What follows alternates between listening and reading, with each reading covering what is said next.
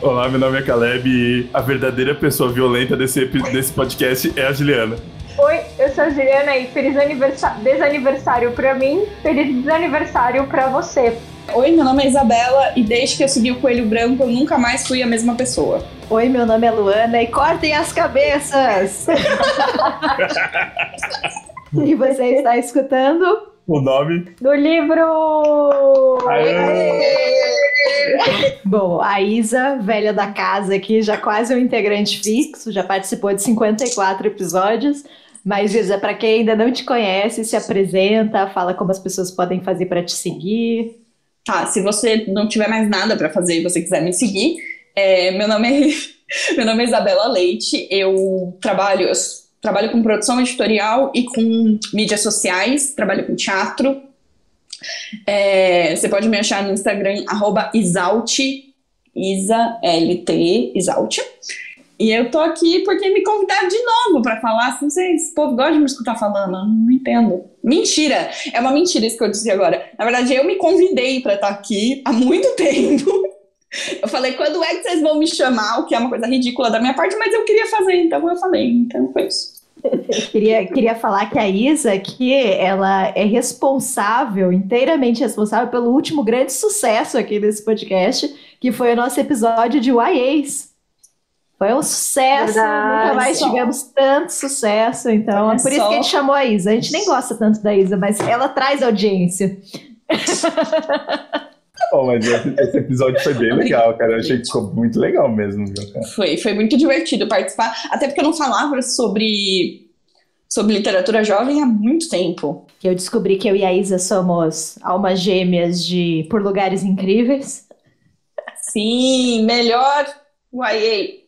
E eu acho muito fofo quando a gente descobre que uma outra pessoa tem o mesmo livro favorito que a gente, sabe? Dá um quentinho assim. Sim! Eu amo, eu amo essas coisas, assim. Faz, dá uma sensação de pertencimento muito boa com as pessoas. Principalmente quando você já gosta muito da pessoa, aí você descobre que tipo, tem mais uma coisa em comum que você nem imaginava. Perfeito.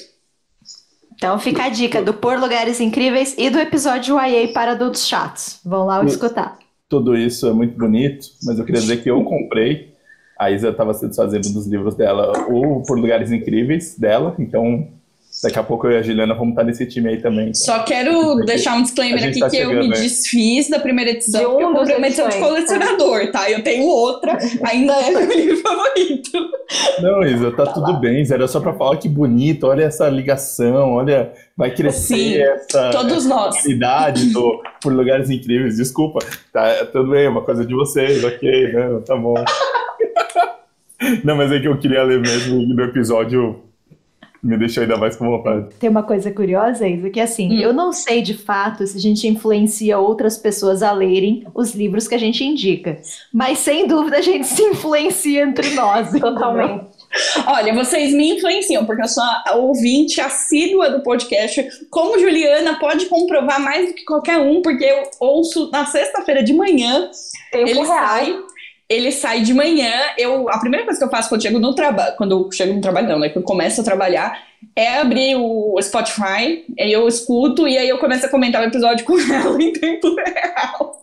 É sommelier de podcast que chama isso. E a Lua também. Eventualmente eu também mando mensagens pra Luana sobre o, sobre o podcast, sobre alguma coisa que foi dita. Então, Isa, conta pra gente. É, como que foi a sua infância como leitora? Se você era uma pessoa que tinha incentivo é, para ler quando criança, se ninguém lia na família, você era a estranhinha, nerd estranha, como muitos de nós fomos, é, ou enfim, como é que foi a sua relação com os livros, assim, quando criança?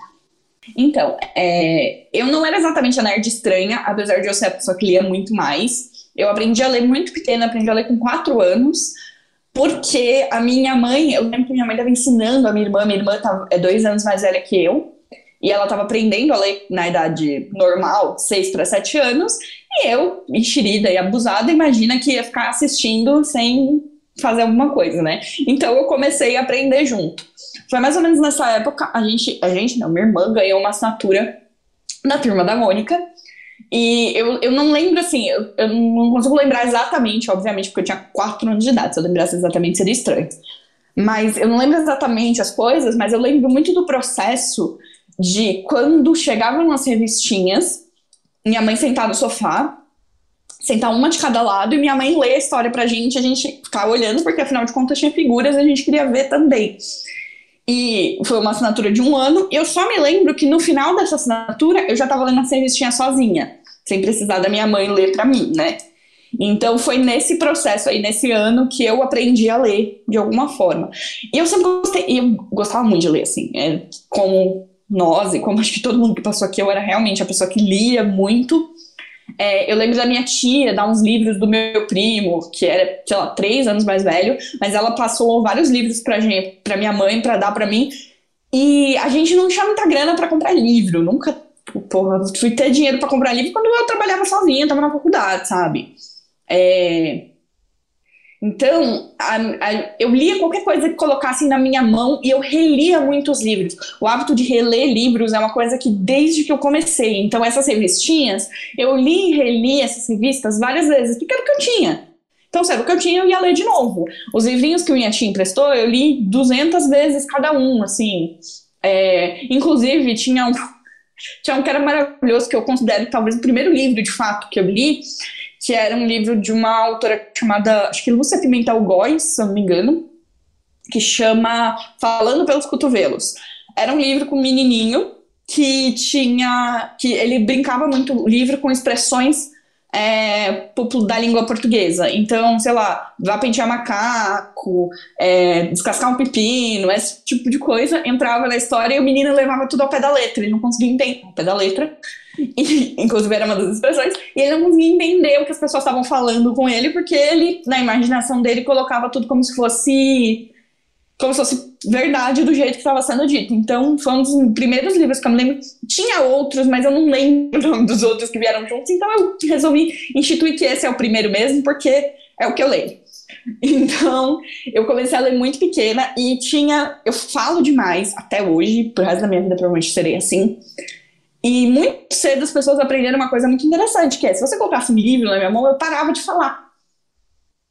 E eu não tô brincando, porque eu lembro nitidamente de um dia que eu tava na casa da minha tia, tava no Paraná, tava todo mundo assim, tava todo mundo falando muito. Aí surgiu um livro, eu devia ter uns 11 anos nessa época, talvez um pouco mais. Surgiu um livro do Luiz Fernando Veríssimo, eu já tinha lido coisas dele, crônicas aleatórias. E aí deram o livro na minha mão, e aí de repente minha tia falou: Nossa, mas ficou quietinha, né? Foi isso, assim, era, era um retrato perfeito de que eu parava de falar. Eu ia na casa das pessoas, as pessoas armavam livros para mim. Primeiro que era bonitinho, ah, ela é tão pequenininha, ela tá lendo, olha que fofo, gosta de ler na cidade. E também porque aí eu ficava quieta, e era só vantagens. E aí eu lia muito qualquer coisa, eu lia na escola, na escola tinha, sei lá, eu lembro que na escola que eu estudava tinha uma. Todas as salas tinham uma caixa que tinha vários livros é, e aí a gente podia, ah, terminou a lição mais cedo, você pode ir lá atrás e pegar um livro para você ler.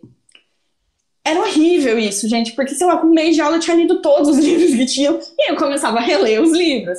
Porque isso, a releitura é uma coisa que faz parte da minha vida desde sempre. Então, para mim é muito. O lugar confortável é o lugar onde eu estou relendo um livro que eu já conheço. Eu acho que é o lugar mais confortável para mim. Tem muito a ver com eu ter relido muita coisa na quarentena, por exemplo tem muito a ver com isso. A madrinha da minha irmã, eu acho que é, eu considero a pessoa mais responsável por eu ter lido muita coisa que eu li. Ela era professora de português e ela fazia uma coisa que foi assim, tipo, a alegria da minha infância real. Todo final de ano, normalmente, ela pegava todos aqueles, sabe aqueles livros didáticos da Moderna Melhoramentos e afins que os professores ganham no começo do ano para poder escolher os livros didáticos do próximo ano, etc, etc. Ela pegava aquelas pilhas de livros e dava aqueles livros didáticos de português para mim. Eu falo que eu aprendi toda a gramática que eu sei na minha vida lendo aqueles livros, de verdade, assim, eu aprendi o que era sujeito e predicado assim. Estudei em escola pública que não teve, não tive aulas muito boas sobre esses assuntos, mas eu aprendi muita coisa, regra de acentuação, sabe? aprendi lendo livro didático. Porque era realmente, eu consumia qualquer coisa. Eu pegava os livros didáticos e eu começava lendo os textos é, de abertura, assim, né, do capítulo, os textos de apoio. Depois que eu já tinha lido todos os textos de apoio, eu tinha que ler mais alguma coisa. Então eu continuava lendo e aí eu começava a ler os, os, os assuntos. Eu lia livro de matemática, eu lia livro de ciências, eu lia qualquer coisa e sempre vinham esses livros didáticos para mim. é, eu dizia que eu gostava de português só porque eu gostava da, da leitura, assim. Eu não gostava tanto dessa parte de gramática, nada disso, mas eu gostava muito de ler. Então, eu falava que eu gostava muito de português quando eu era pequena, até que os livros de matemática começaram a chegar na minha vida. E aí eu comecei a ser uma pessoa que gostava muito de matemática. Muito, muito, muito, muito, muito, muito. Eu tive uma infância. É, eu acho que muitos fatores contribuíram. Minha mãe era, é muito boa em matemática até hoje. Você fala para minha mãe fazer uma conta de cabeça, ela faz em minutos. É ridículo. É, meu pai era eletricista, meu pai estudou só até a quarta série, mas como ele era eletricista, ele tinha uma formação mais exatas, assim, ele fez um curso técnico de elétrica, então ele também era muito bom em contas e afins. Então eu achava a matemática mais fácil do que qualquer outra coisa. Então eu comecei a gostar muito de matemática. E, e aí quando eu tinha, é, quando eu tinha nove anos, aconteceram, eu, eu li duas coisas que foram muito importantes para mim. A primeira foi que a gente estava conversando. Eu lia muito as histórias da coleção Vagalume. E eu lembro que eu estava conversando com a minha mãe, alguém falou alguma coisa sobre Agatha Christie. E a minha mãe falou que era livro de literatura policial e ela tinha um. E aí eu falei, ah, aquelas histórias que eu gostava, tipo o Mistério dos Cinco Estrelas, eram histórias policiais. Então eu vou ler. E aí eu li aquele livro, e eu reli aquele livro um milhão de vezes. Eu comecei a conseguir pegar na biblioteca da escola os livros. Qual foi esse primeiro da Agatha que você? Foi Um Gato Entre os Pombos. É um livro muito legal, ainda, ainda hoje é um dos meus preferidos. Ele é muito legal porque ele, ele é uma história do, do detetive do Hercule Poirot, mas ele ele só aparece na metade final do livro, assim, sabe? No terço final do livro. Então, eu não, não cheguei na história sendo uma história de detetive desde o começo, assim. Acontecia muita coisa antes de virar história de detetive. E, e aí eu descobri que ele era um detetive famoso, enfim, gente, não tinha internet. Eu terminei de ler o livro, a única coisa que eu podia fazer era ler outro livro, porque não tinha como pesquisar na internet quem era essa pessoa. Então, isso eu considero uma coisa muito importante. Para mim, é um dos marcos, para mim, literários da minha vida. Foi o primeiro livro da Agatha Christie que eu li. E aí, minha mãe me levou pela primeira vez num sebo, onde ela comprou outros livros da Agatha Christie para mim. Esses livros eu tenho até hoje. Esses livros nunca vão embora da minha coleção, porque eles são muito importantes para para tudo, assim. Eu lembro que, sei lá, gente, como eu disse, a gente não tinha dinheiro. Então, eu literalmente escolhi os mais baratos que tinha que era a edição mais simples, eu podia levar, sei lá, 10 reais em livros. Eu peguei três livros, que deu 10 reais, e foi isso. E adivinha só, eu li e reli esses livros inteirinhos, assim, tem, tem trechos inteiros desses livros que eu sou capaz de citar de cabeça, porque eu li reli tantas e tantas e tantas vezes que eu não tenho ideia de quantas vezes eu li. Imagina, dos 9 anos até os 30 que eu tenho agora, então faz 20 anos que eu tô lendo esses livros, né? E quando eu tinha 9 anos, eu também li uma outra coisa que foi muito importante, não naquele momento, mas virou depois. É, eu estava lendo um desses livros didáticos e aí tinha um trecho lá que chamava O Beijo. Era uma história de um menino que foi fazer um penteado, na verdade chamava um penteado, minto. Era um menino que ia fazer um penteado numa menina, que ele gostava dela, dava pra ver desde o começo, e ele ia fazer uma trança no cabelo dela, e aí ele trançava, tudo meio desajeitado, e no final eles acabavam se beijando achei aquele texto muito legal dos meus nove anos, uma história muito. Era, eu lembro que era um livro para quinta série. Eu tinha nove, eu estava na terceira. Então, não, era um pouco antes. E aí eu li assim, embaixo sempre tinha o nome do livro onde tinha saído esse livro, certo? E eu li o nome do livro e falei, minha mãe tem esse livro.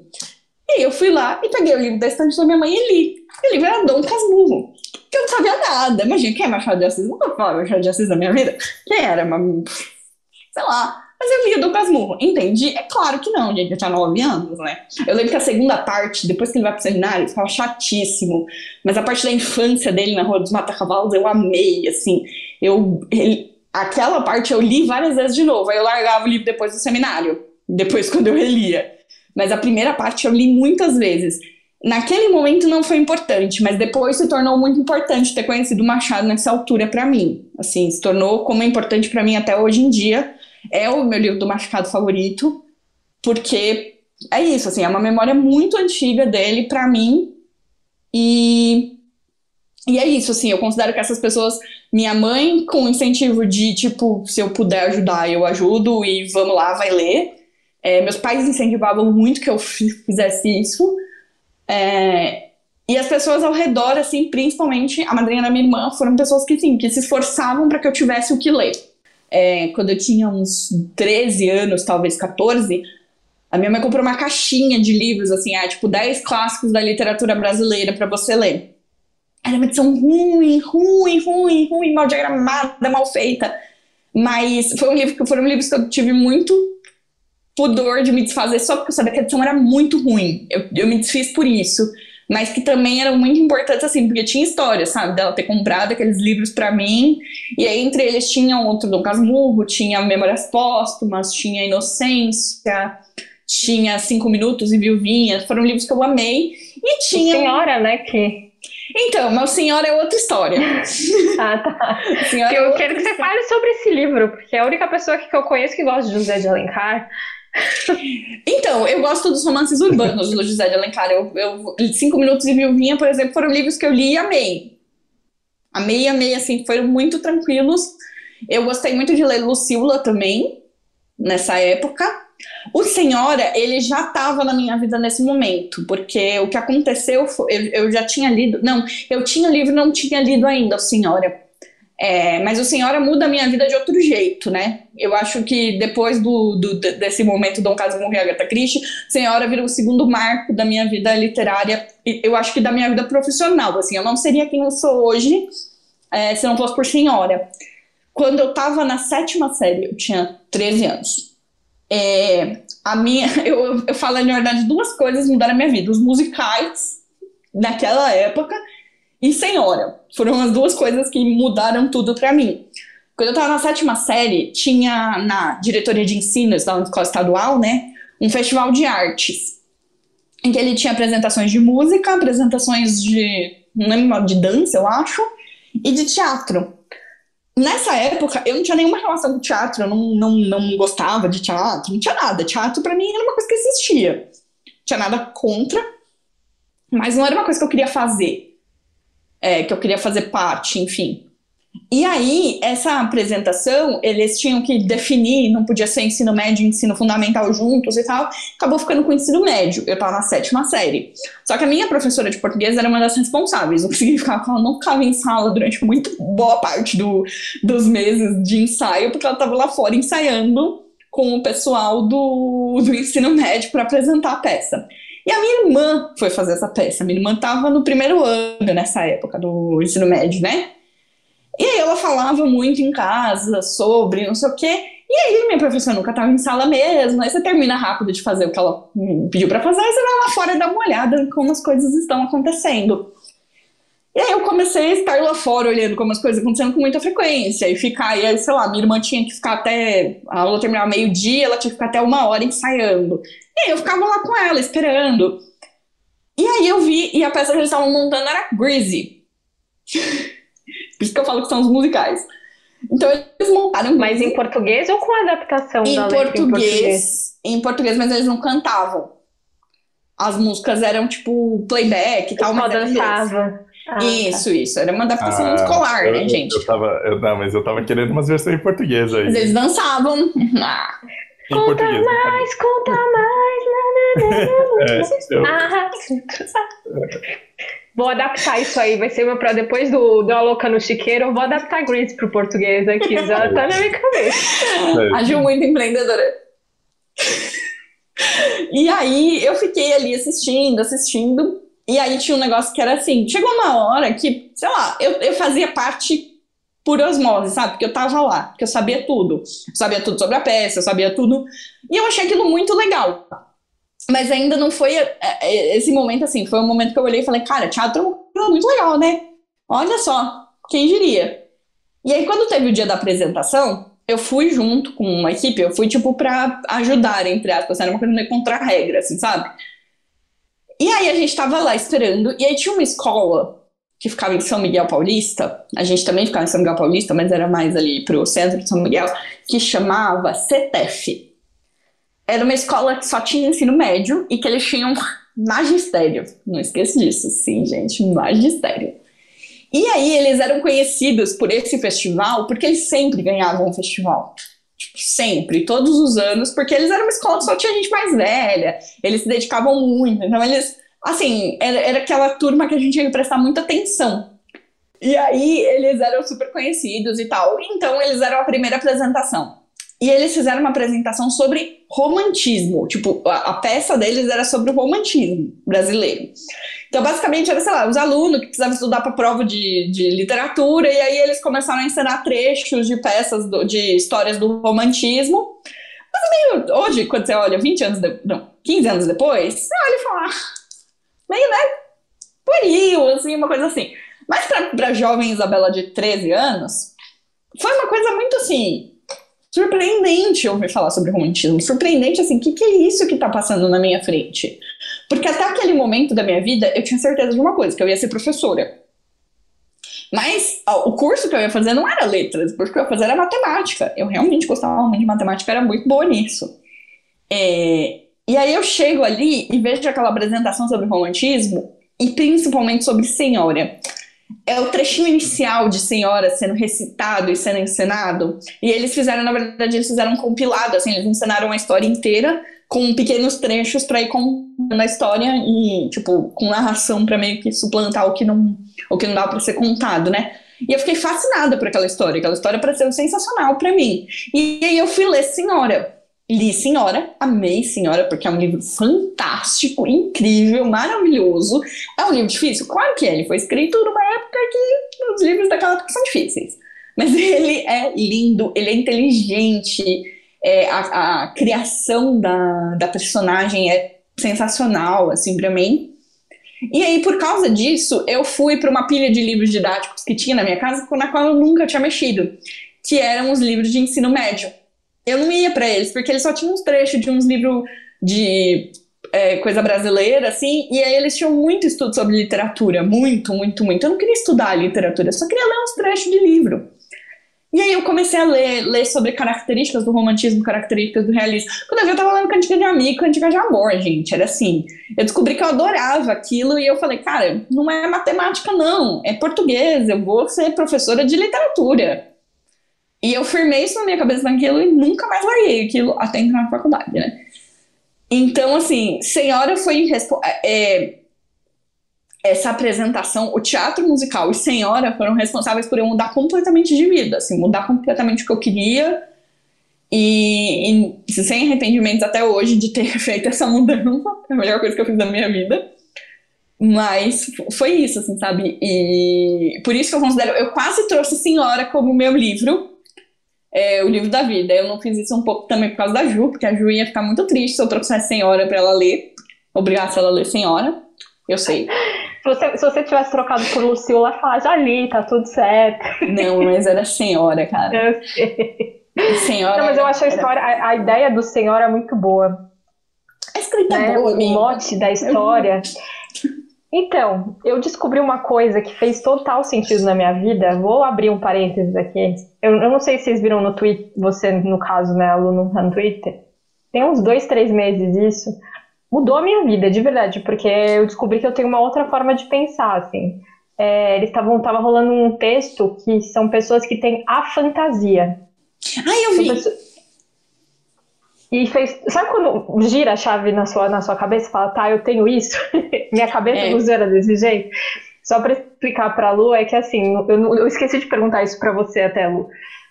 É, quando você fecha o olho, você fala para professor assim, fecha o olho e imagine, sei lá, seu, é, uma praia paradisíaca. Você consegue imaginar em imagem isso? Muito difícil, Ju. Eu não sou uma pessoa então, que imagina coisas. Eu não consigo imaginar. Eu imagino palavras e conceitos as pessoas sempre me perguntam: ah, como você tinha imaginado o personagem? No eu filme era como você tinha imaginado, e essa nunca é uma questão que eu me fiz, assim, como que eu também. Parece? Não sei, eu não, não parei para pensar nisso. Exatamente, para mim também não. Assim, é um negócio que. Então, quando tem essas, esses livros com longas passagens de, de, de, de descrição, para mim é um tempo perdido.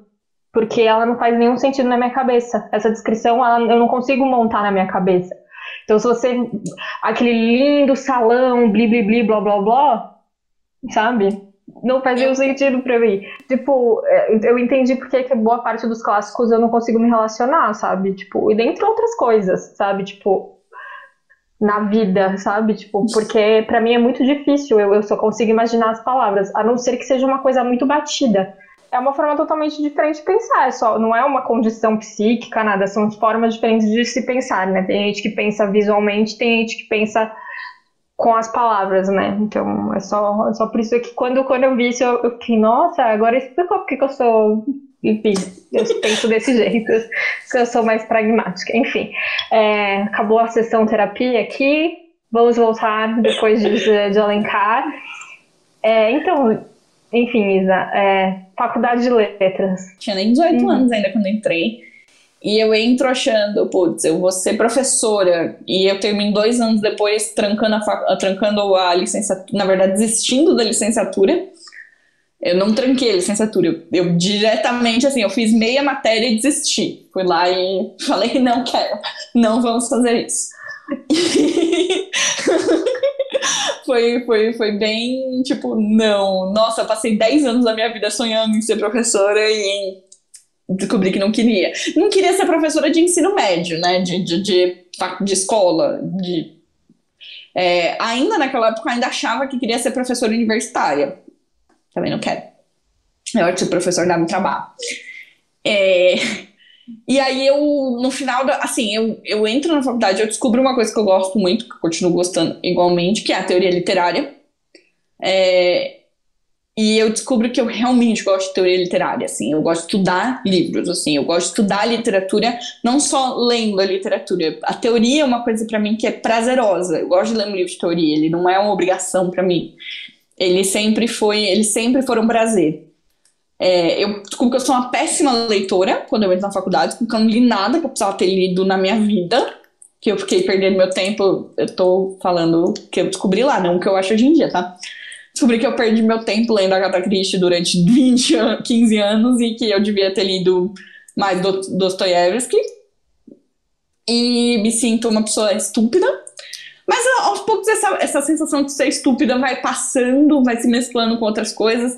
Vou descobrir. Aí assim, chega um ponto que eu tava tão cansada e que eu saio da faculdade para trabalhar com música, assim, eu termino a faculdade aos trancos e barrancos, porque naquela época eu já trabalhava com música, e falo que eu desisti dos livros. Imagina, eu não quero saber mais de livro. Livro para mim é só aquela coisa que eu, aquele passatempo que eu tenho na hora de lazer, assim. Eu saio da faculdade realmente achando que nunca mais livros, assim, como forma de trabalho. Dura um ano, literalmente. Porque aí um ano depois eu vou trabalhar. Eu, eu termino a faculdade no final de 2013, né? Teoricamente eu colo grau em março de 2014. E aí, começo de 2015, eu vou trabalhar na livraria. Então, eu realmente foi, durou um ano a ideia de trabalhar com música e não trabalhar com livros. Era muito difícil trabalhar com música, eu passei por vários perrengues é, que foram muito problemáticos, assim, para mim, assim, psicológicos e afins, mas conheci também algumas das pessoas mais incríveis que eu conheci na minha vida nesse período, algumas que eu trago até hoje, né? Mas é, é, um, é um período meio tenebroso. A faculdade foi muito importante, eu tento fazer iniciação científica, e tem uma coisa assim, quando eu entro em letras, a minha irmã entra ao mesmo tempo em artes cênicas. É, ao contrário de mim, que demorei cinco anos, ela se forma em três, né? Então, numa faculdade particular, né? Então, se forma em três anos. E aí, assim, eu acabo acompanhando esse curso de artes cênicas dela muito de perto, assim. Eu me interessava muito. E é acompanhando esse curso que eu conheço algumas coisas de teatro que me fazem pensar, putz, eu quero estudar isso, hein? Quero mesmo. E aí eu faço relações entre teatro e teoria literária, mas aí quando eu abandono, eu abandono tudo, assim. Eu, eu abro mão e falo, não quero, não quero fazer nada disso é, eu fiquei 10 anos sem entrar no teatro, quase. 10 anos, eu deixei. É, não, menos, menos. Eu entrei. Eu lembro que a última vez que eu tinha ido no teatro, eu uma peça de teatro, foi em 2013. E eu voltei, foram 5 anos. Eu voltei aí no teatro em 2018. Em 5 anos eu não pisei no teatro, eu não fui ver nada. Nada, nada, nada, nada. A minha irmã mesmo vai para a área de contação de histórias, não faz é, peças, então não tinha obrigação de ir assisti-la. E eu não vou assistir nada, eu não vou assistir os amigos que eu fiz, que eram da turma da minha irmã, eu não vou assistir as coisas que parecem muito interessantes, que na época da faculdade eu ficava correndo atrás, eu simplesmente corto isso da minha vida completamente, assim, junto com a música. junto com, desculpa, junto com os livros, e vou para música. Só, só para voltando um pouquinho, você estava falando sua relação com o teatro durante a faculdade.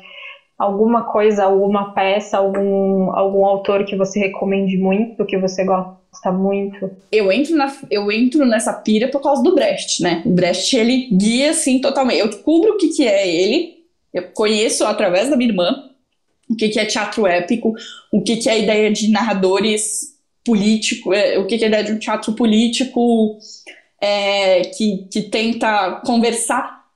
Tem uma pira que eu descobri no primeiro ano da faculdade que chama estética da recepção. Uma pira, é um, um, um, campo teórico, né? E eu acho aquilo interessantíssimo, que é estudar o leitor, estudar as, as performances de leitura, não necessariamente como o texto se completa quando ele é lido, a grosso modo. O texto não existe, de certa forma, enquanto ele não é lido, de fato. É, é, nesse tipo de coisa que a estética da recepção vai começar a pensar. E eu, é, aquilo é a coisa mais. Eu descobri isso no primeiro semestre da faculdade e isso é uma coisa que me acompanha até hoje.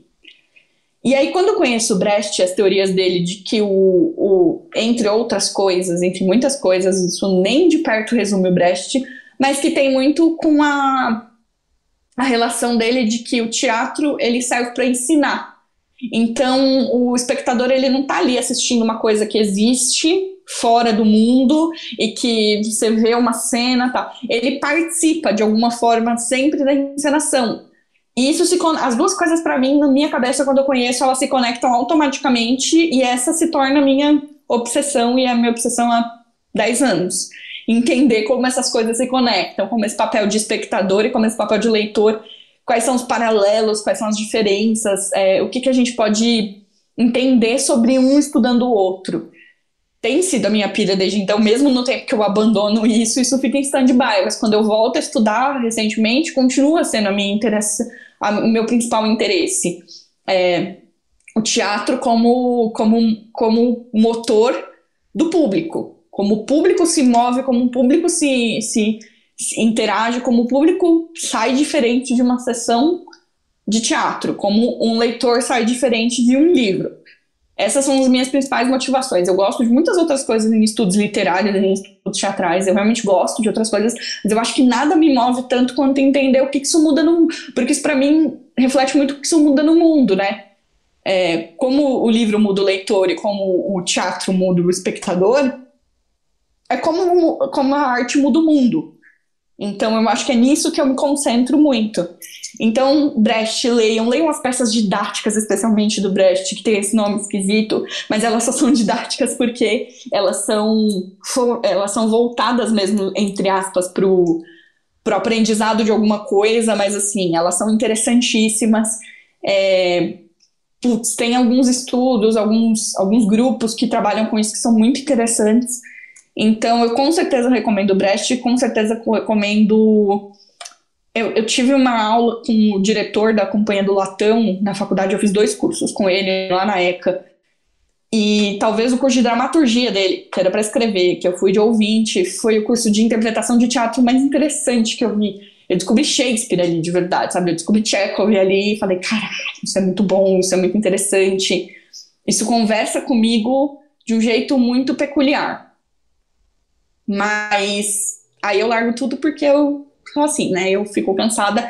Na verdade, tem uma coisa de frustração muito grande em, em largar tudo também, né? É, o trabalho de estudar, ele é um trabalho muito lento e, e, é uma coisa que eu nunca tinha aprendido a fazer. Eu não sei estudar até hoje. Eu tenho muita dificuldade em estudar.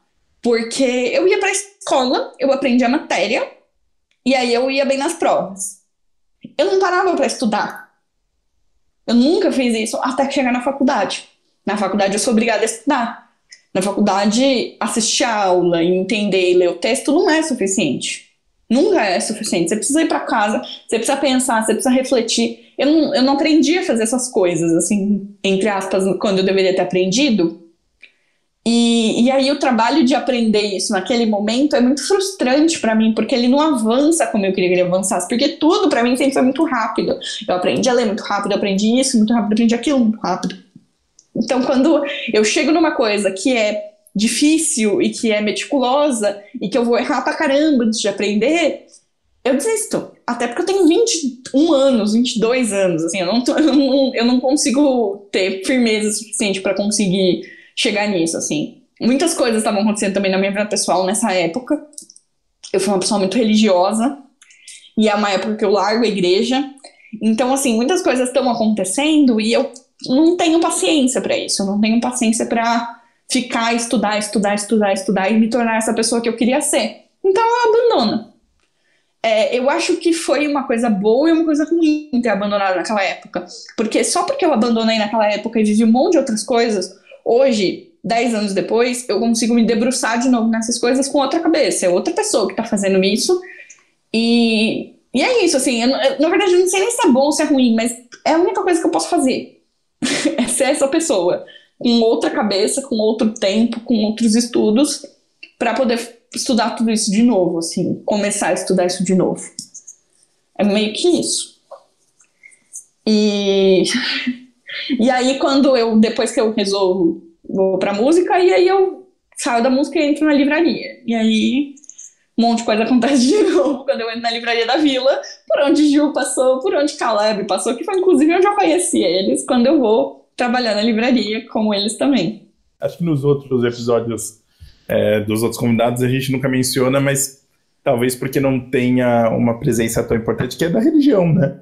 Você foi por muito tempo muito, muito próximo de religião, né? E, e como é que foi essa ruptura? Assim, eu sei, é, eu sei que não é exatamente o foco, mas é que ficou, é né? Importante. São coisas que ficam é, influenciou a gente ainda, né? E antes, talvez, de você falar disso, é, eu queria só pegando o gancho da religião, isso nunca entrou em conflito com as suas leituras, Isa? Então, eu fui uma pessoa muito religiosa, assim. Eu cresci dentro da igreja, igreja católica. É, eu me torno muito religiosa, assim, eu, eu era uma pessoa que ia na igreja todo domingo e tal, mas eu era aquela católica, assim, tipo, uma coisa é eu ir na igreja, outra coisa é o que eu tô lendo, o que eu tô fazendo fora da igreja. Sabe? Aquela coisa assim, meio 90% dos católicos brasileiros, ou talvez no mundo. Mas no fim do ensino médio, eu me torno uma pessoa muito tradicional. Eu começo a conhecer grupos na internet de uma galera tradicional, uma galera que, que é muito ligada à religião, assim como uma forma de vida real. Então eu mudo muita coisa na minha vida e eu me torno uma católica muito tradicional. Então, assim, é tradicional significa, tipo, você não pode. Não é que assim, eu vou na missa todo domingo, mas sei lá, se eu tiver num dia ruim, eu não vou. Não, não existe isso. Você vai na missa todo domingo. É, eu não comia carne na sexta-feira, por exemplo, porque teoricamente pelo catecismo da igreja católica você não come carne nas sextas-feiras nunca. então eu nunca comia carne na sexta-feira. Pô, a galera deu uma exagerada nessa coisa de não comer só uma vez. Né? É. O, agro, o agronegócio foi fundo nisso aí, né? Pô, podia não, ter dividido. Sexta-feira sim, sexta-feira não, talvez, né? É, mas é tipo, nunca comer carne na sexta-feira. Eu não comia carne na sexta-feira. Tinha várias, assim, ligações, assim, ah, você tem que se confessar tantas vezes. Eu fazia tudo, eu era muito, muito, muito. O modo como eu me vestia, o modo como eu andava, as coisas que eu fazia, tudo eram ligados à religião. E isso entra quando eu entro na Fefeleste, sabe? tipo, foi uma. E, e, é engraçado, porque eu saio da religião quando eu saio da, da, da, faculdade. Então, cinco anos que eu passei dentro da USP, eu fui uma pessoa muito religiosa. A faculdade de filosofia e ciências humanas não é exatamente conhecido como. Você pensa assim, no catolicismo não é exatamente a primeira opção. Eu era essa pessoa conservadora de direita religiosa, gente, dentro da FEVELESTE, uma época que essas pessoas não se reuniam. Eu não conhecia outras pessoas como eu, enquanto eu estive na faculdade. Eu, é, é, eu, eu fiz, eu tive um rompimento oficial, porque assim, eu, eu acreditava muito na religião. E do modo como eu acreditava, a partir do momento em que eu discordava de alguma coisa veementemente o suficiente, que era alguma coisa que estava na base da, da da fé cristã, eu não podia mais me considerar parte daquela fé católica, porque eu considerava de um, eu discordava de um dos, dos dogmas, assim, né? Então eu saio da religião naquele. Eu, tipo, eu, eu atesto, eu viro e falo, olha, para os meus amigos católicos, eu falo, gente, não faço mais parte dessa religião, porque não conversa mais comigo. Assim, eu acredito ainda em muitas coisas da igreja naquela época, hoje em dia não. Mas é, se eu não posso acreditar em tudo, era uma coisa que a gente defendia, sabe? A gente era contra as pessoas que falavam que eram da igreja, mas sei lá. não, não, não cumpriam todos os, os, os requisitos. Eu não podia ser essa pessoa, então eu realmente rompo. Ainda bem que eu fiz isso, porque se eu não tivesse rompido, talvez eu ainda estivesse de alguma forma ligada. Hoje eu não tenho nenhuma ligação porque eu rompi totalmente. Mas a maior parte, eu estudava Brecht, que era um cara que escreveu, que era um comunista, tipo, sem, sem, sem possibilidade de interpretação, sendo extremamente religiosa. E assim, isso não. Eu, eu conseguia colocar num compartimento da minha cabeça, Lu, em que eu estava estudando. Eu estava estudando teoria, eu estava estudando o modo como ele fazia. Eu não estava concordando com as ideias dele, entendeu? É, eu estava concordando com, com uma forma de pensar o fazer, do, o fazer, o, o teórico. Não era com a ideia dele de de tipo, eu concordava que a gente devia usar o teatro para ensinar, mas eu não concordava com o que ele ensinava. Era mais ou menos isso a ideia do, do, do, da minha cabeça. Era assim que eu conseguia me sentir em paz comigo mesma. Ah, hoje em dia, né, eu sei que né, desde aquela época, na real, eu concordava. A gente tem um amigo, para quem está ouvindo e não sabe, que chama Tiago. O Thiago, ele é uma pessoa que eu conheço na faculdade. Eu conheci o Thiago no meu primeiro ano. E eu conheci o Thiago brigando com ele no Orkut porque eu fiz algum comentário conservador, ridículo, na, na, hoje em dia eu olho só, foi ridículo mesmo, na, na comunidade que tinha da, da faculdade, da, do, da Letras, e ele responde o meu comentário depois de dar uma visual, visualizada assim no meu perfil e ver todas aquelas comunidades cristãs. Ele responde atacando, tipo, o que, que podia se esperar de você? E aí ele, tipo, citando as coisas que eu escrevia no meu perfil pessoal é, a gente se conhece assim. A gente se conhece brigando e, tipo, se xingando. E, tipo, meus amigos putos, porque meus amigos que não concordavam comigo, tá? Meus amigos nunca foram religiosos, não tinha gente religiosa pra ser meu amigo na faculdade. Mas eles gostavam de mim, eles não gostavam de uma pessoa ter falado desse jeito comigo. Era mais ou menos isso. Mas depois a gente acaba conversando, porque. Porque, como ele mesmo dizia, ele diz hoje em dia para mim que desde aquela época ele sabia que tinha uma sementinha ali tinha alguma coisa, porque eu estava estudando, e você gostava de umas coisas na faculdade que não tinha como ficar muito tempo nessa história de ficar sendo religiosa. Algum momento ia sair isso da sua vida. Eu estava só esperando o momento que isso ia sair. Ele já me falou isso algumas vezes. Então, Ti, se você estiver ouvindo, você estava certo. e aí, assim, mas nunca me atrapalhou. Ao contrário, tem umas coisas muito engraçadas, porque hoje em dia, é, por exemplo, eu tenho as referências religiosas muito fáceis para mim as referências que aparecem, que são parte muito, muito intrínseca na nossa cultura, querendo ou não, elas todas são muito fáceis para mim. Então, sei lá, quando a gente estudou literatura africana, com a Tânia, aquela pessoa maravilhosa, eu estudei também, também fiz curso com ela, e aí ela começa a falar das imagens bíblicas, eu vejo geral na minha sala fazendo um grande ponto de interrogação, assim, na cabeça, tipo, do que você está falando, mas eu entendi o que ela estava falando. E querendo ou não, esse tipo de imagem bíblica, religiosa, é, aparece muito na literatura e muita gente não sabe disso porque não, não tem essas imagens como referência, né? Mas elas são muito claras para mim, assim, elas, elas pulam na minha frente quando elas aparecem. Porque eu tenho esse background, mas hoje em dia isso é mitologia. Isso para mim é a mesma coisa que a mitologia grega ou a mitologia egípcia, que eu não conheço também, ou a mitologia nórdica, que eu também não conheço também, a grega eu conheço. É a mitologia cristã. Então, eu conheço a mitologia cristã, eu conheço a mitologia judaico-cristã, melhor dizendo, né? Porque tem toda a questão de Bíblia, novo. Eu, eu fiz uns cursos de. de é, na faculdade mesmo, com, no, dentro do hebraico, que tinha umas relações com Bíblia, Bíblia hebraica e tudo mais. Então, essa, é, todas essas imagens, para mim, todas essas referências, elas são muito fortes, porque elas eu cresci com elas, assim, eu estudei elas por vontade própria. E mais do que isso, assim, quando a gente vai para umas referências muito específicas de doutrina, eu tenho. É, é, a única coisa que afeta hoje em dia para mim, assim, eu tenho as referências, porque apego, nenhum, nenhum, nem, nem mesmo. E na época, sei lá, era só pessoas. Eu, eu compartilhava tranquilamente de que pessoas que estavam erradas sobre a vida podiam fazer bons livros. Porque eu achava que eu estava certa, obviamente, né? Durante toda a minha arrogância juvenil, quase.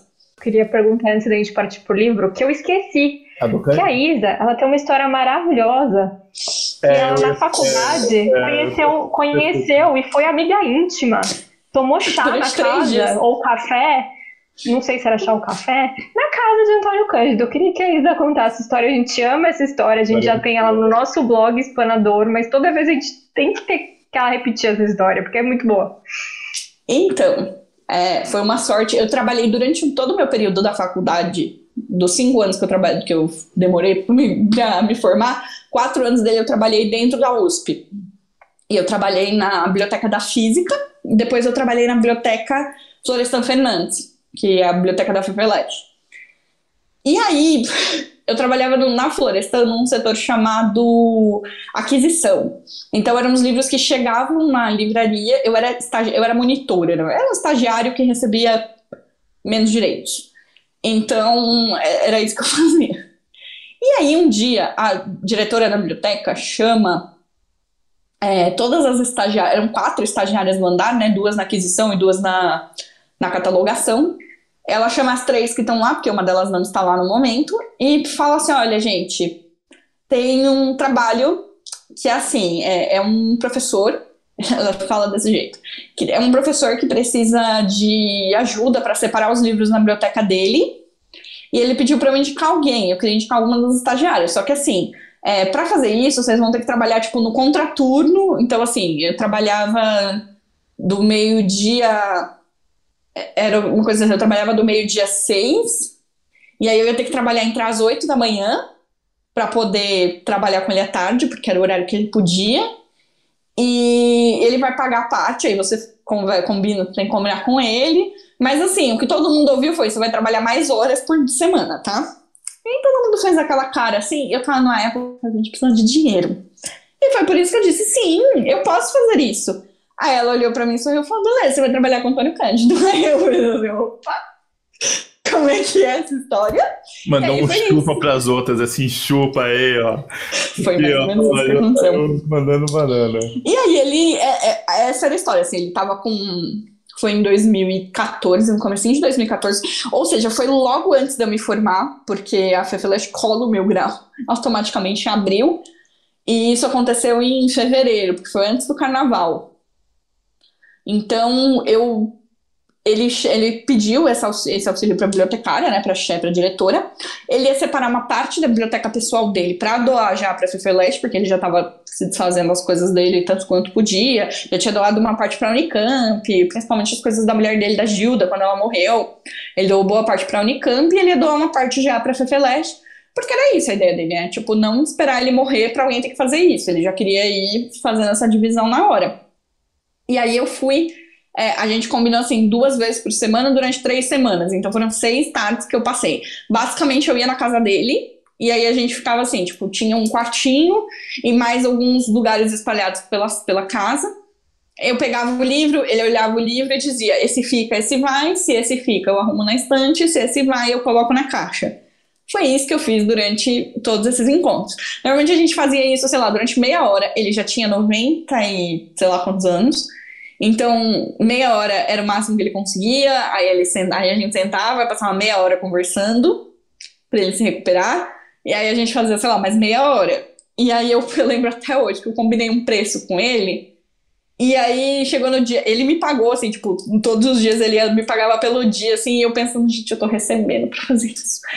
E ele virou assim para mim no primeiro dia, ele me deu, ah, você tá me pagando por todos. Ele, não, eu achei muito pouco que você pediu, então eu tô te pagando mais.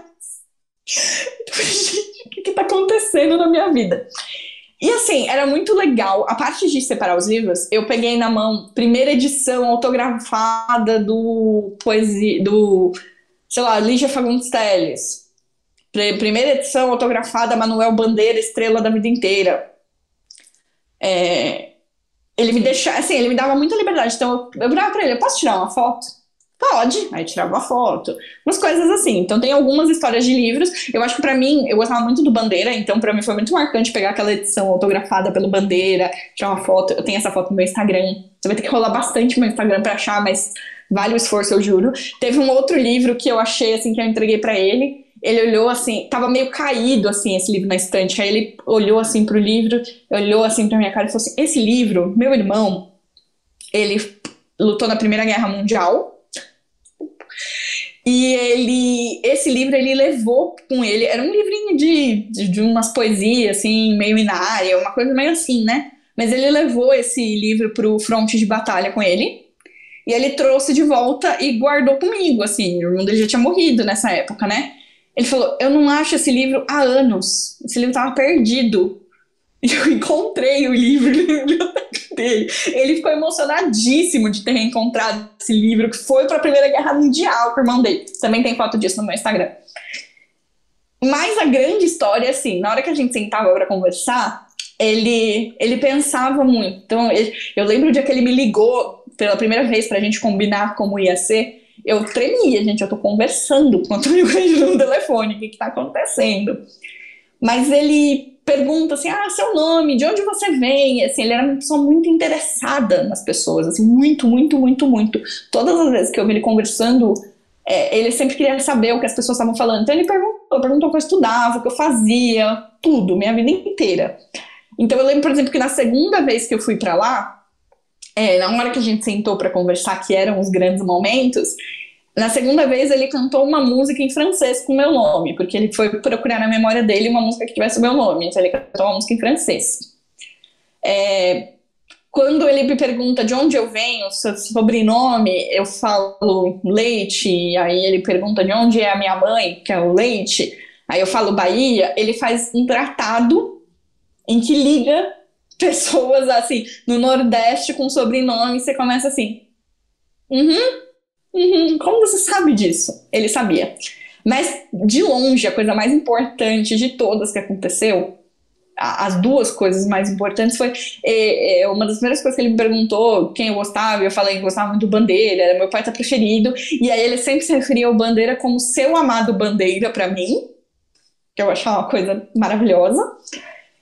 E eu gostava muito do Vinícius de Moraes, eu contei para ele que eu gostava do Vinícius de Moraes porque é o poeta preferido da minha mãe. E desde que eu era muito pequena tinha uma edição do Operário em Construção na minha casa. E a gente, sei lá, eu e minha irmã crescemos com esse livro. Então esse livro, essa edição especialmente, ela é muito importante na nossa história da vida.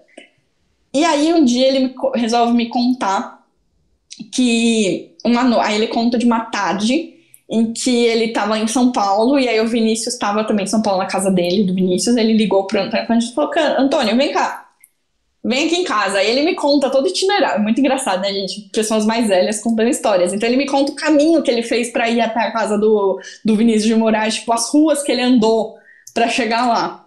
E aí ele foi, eles ficaram a noite inteira, bebendo, o Vinícius bebendo uísque, e eles conversando. E aí o Vinícius conta para ele que tem uma música nova, que ele tava musicando. É, que já tinha saído como poema, mas ele queria dar uma melodia. E aí ele toca a melodia pro Antônio Cândido.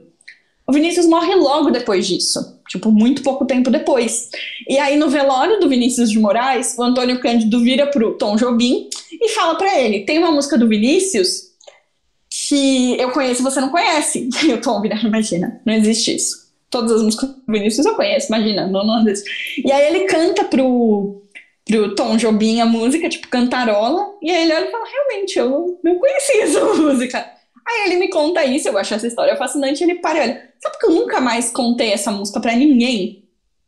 E o Tom também não, tipo, ele não fez nada com essa música, então a gente também não contou essa história pra ninguém.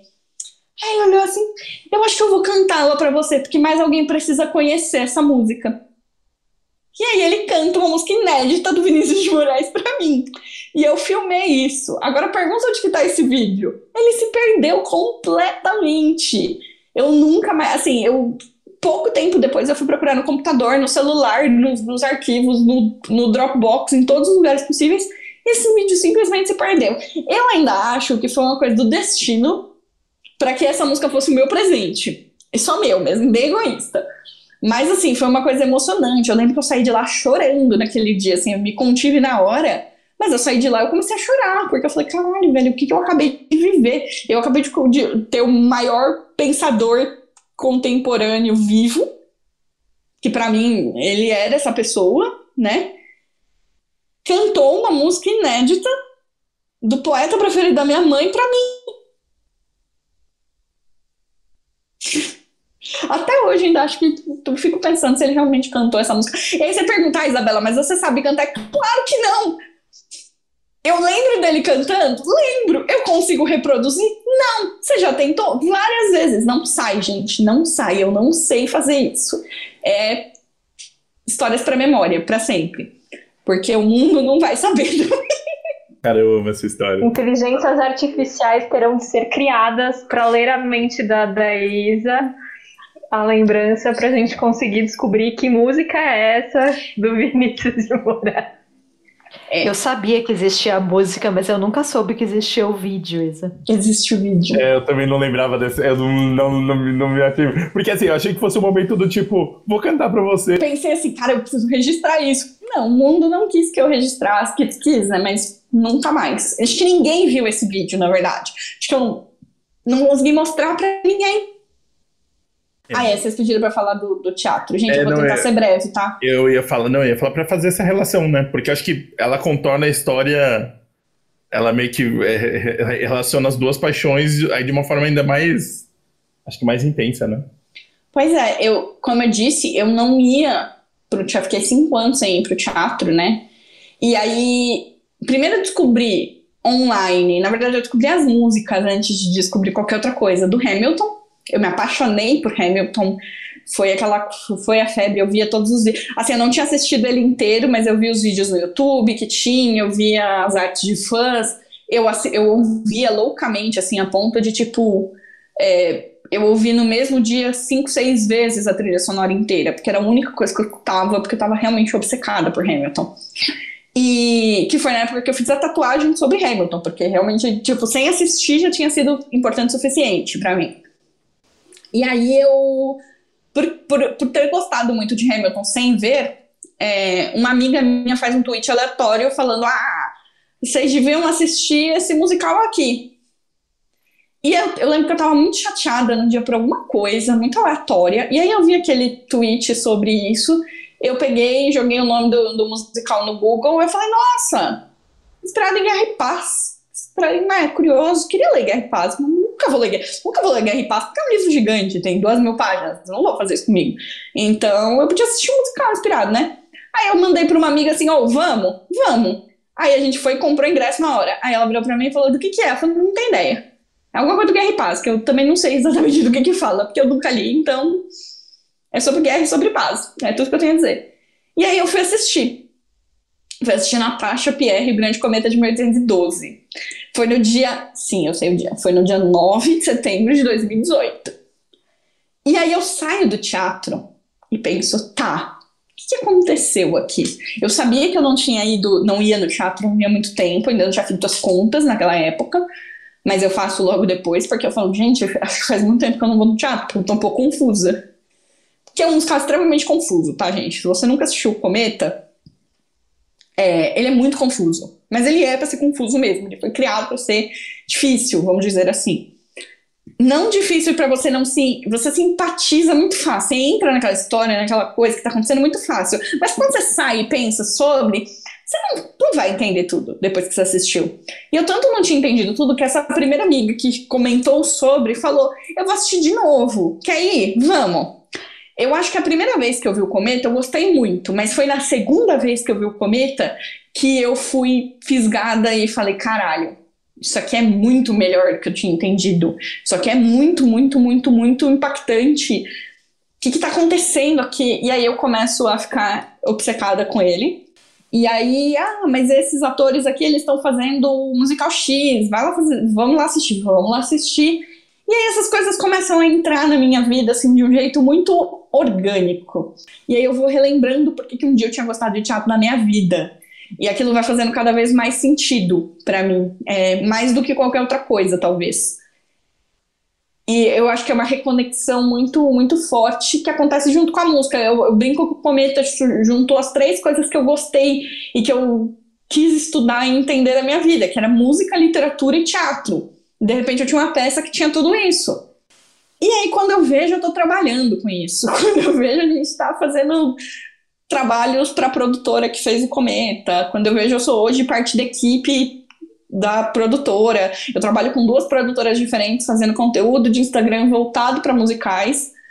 É, fora as coisas independentes que a gente faz. Eu, eu entro nesse mundo de cabeça É, e como eu não tenho mais 20 anos, como eu tinha antes, eu não me desapego das outras coisas. Eu acho que é essa grande questão, né? Se eu tivesse conhecido os musicais quando eu tinha 22 anos, eu tinha abraçado eles e ignorado todo o resto, como eu fiz com a música, como eu fiz quando eu voltei para os livros. E quando eu tenho quase, quando eu tenho 27 anos, 28 anos, quando eu conheço o Cometa, eu abraço esse mundo e continuo trabalhando com livros, porque eu trabalho, eu trabalho numa editora, sou, sou assistente editorial, trabalho com produção hoje em dia.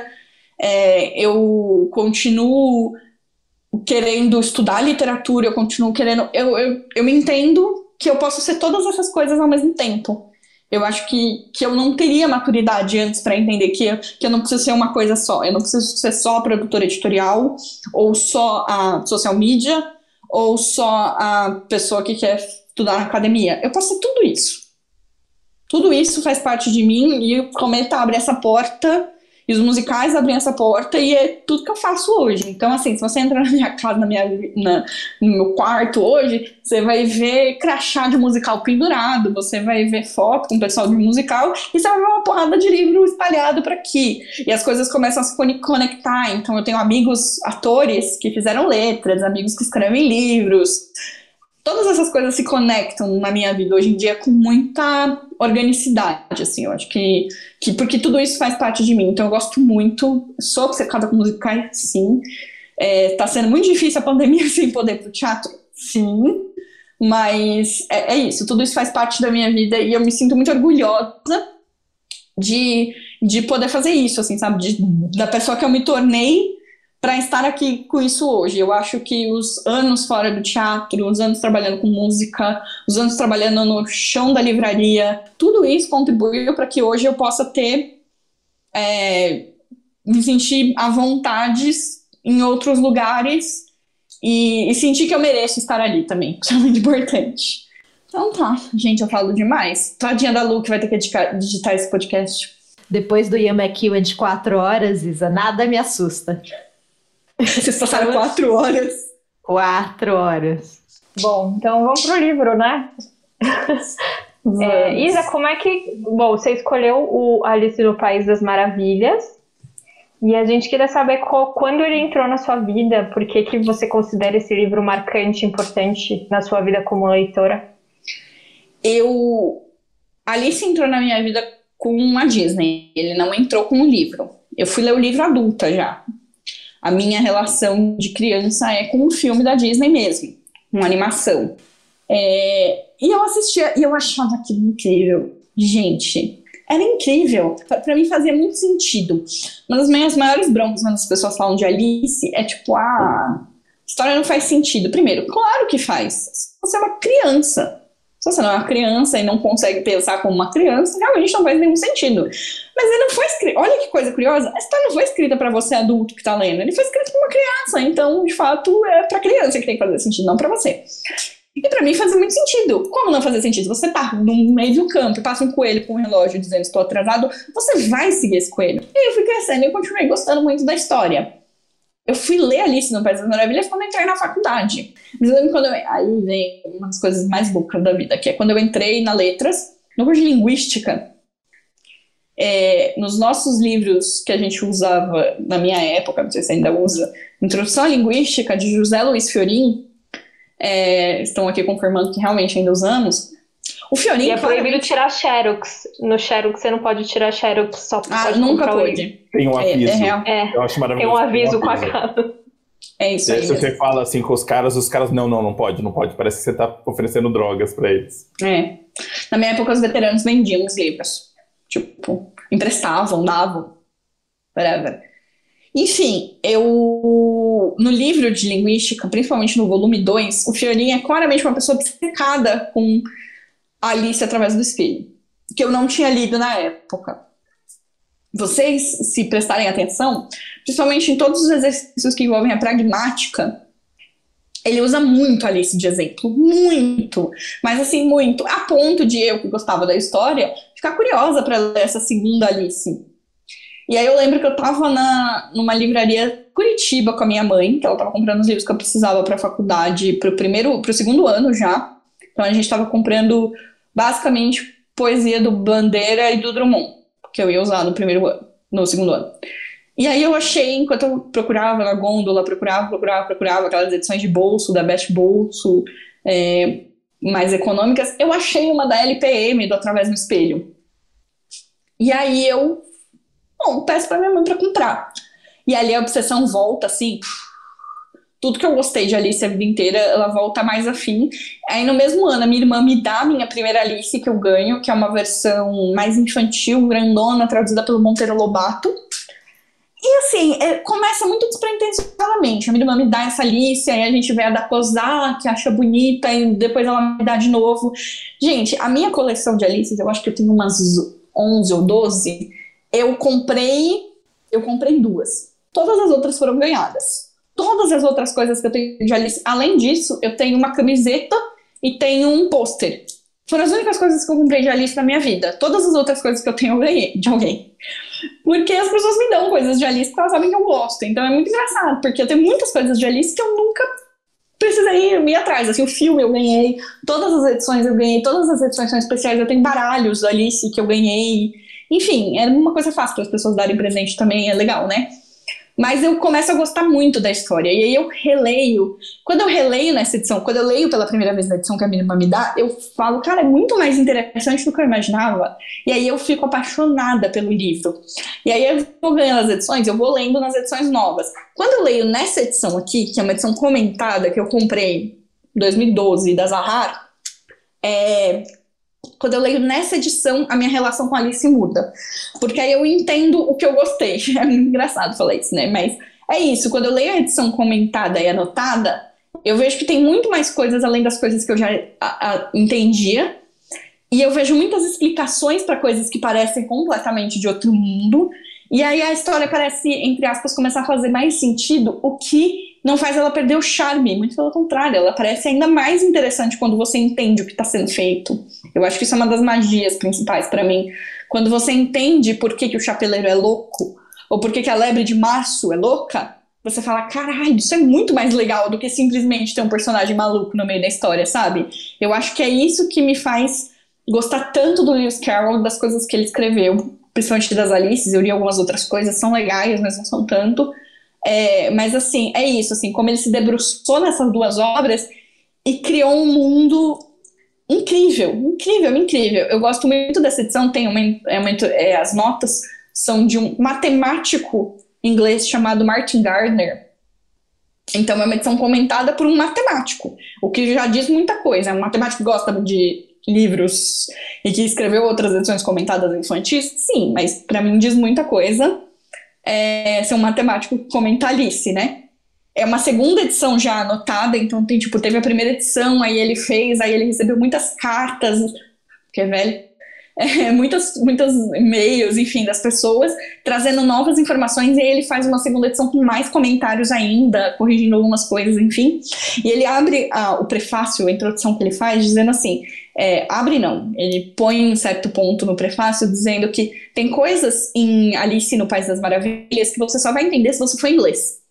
Tem coisas que você só vai entender se você for um inglês no século XVIII. E tem coisas que você só vai entender se você for um inglês no século XVIII que morava na mesma vila que Lewis Carroll. Porque é isso que ele faz. Ele cria, ele pega imagens locais, imagens que são conhecidas daquelas crianças para quem ele está contando a história e coloca de um jeito que ele é, subverte, ele brinca um pouco. Eu comentei do primeiro livro que eu li, que era o menininho que levava tudo ao pé da letra, e é com esse tipo de imagem que ele vai brincar. E se a gente pegar essas coisas que existem aqui e, e colocar em outro contexto, o que vai acontecer com elas? As crianças se identificam, porque faz parte do mundo delas, tudo que, tá, que ele está contando, mas ela, elas vêm com uma outra roupagem. E aí a história vai longe, assim, é, é muito curioso, assim. Isa, queria comentar em cima do seu comentário. É o seguinte, eu já tinha lido Alice antes, né? E, enfim, a coisa mais clichê do mundo, mas existem esses níveis de leitura, né? As outras vezes eu li uma vez quando era criança e li nesse grande evento da minha vida que foi a retomada dos livros, que foi aí por 2012, 2013, quando eu voltei a ler, e Alice foi uma das primeiras obras que eu quis reler. Dessa vez eu perguntei para Isa qual edição que eu deveria ler, eu peguei essa edição da Zahar, que é a edição comentada, e aí eu descobri o prazer da leitura com as notas. Porque é isso, assim, é uma outra, você vai para um outro nível do joguinho. É muito divertido. E essa questão do chapeleiro é maravilhosa. Porque assim, ele cria, né? Tem, tem todo aquele episódio da lagarta, que tem das, uma das melhores passagens, na minha opinião, que ela pergunta: para onde devo ir? Aí a lagarta fala: mas para onde você quer ir? Eu não sei, então não importa qual caminho você é escolhe. O gato. o gato. E aí, e aí ele fala, né? Se você for para cá, você vai ter o chapeleiro, se você for para lá, você vai ter a lebre, mas os dois são malucos, então não importa.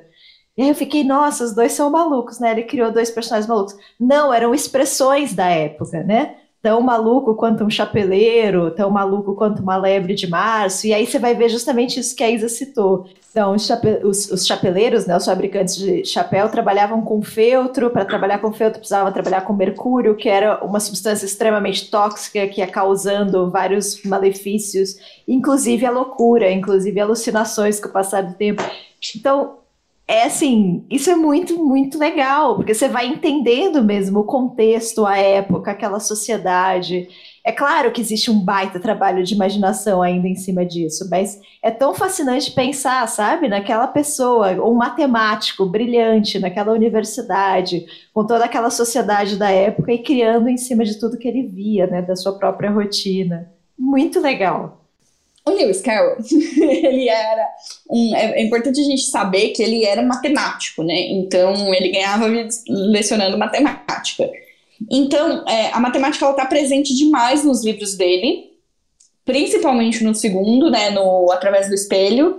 É, Através do Espelho é um jogo de xadrez, então não tinha como ser mais matemático que isso. Toda a construção do livro é um jogo de xadrez.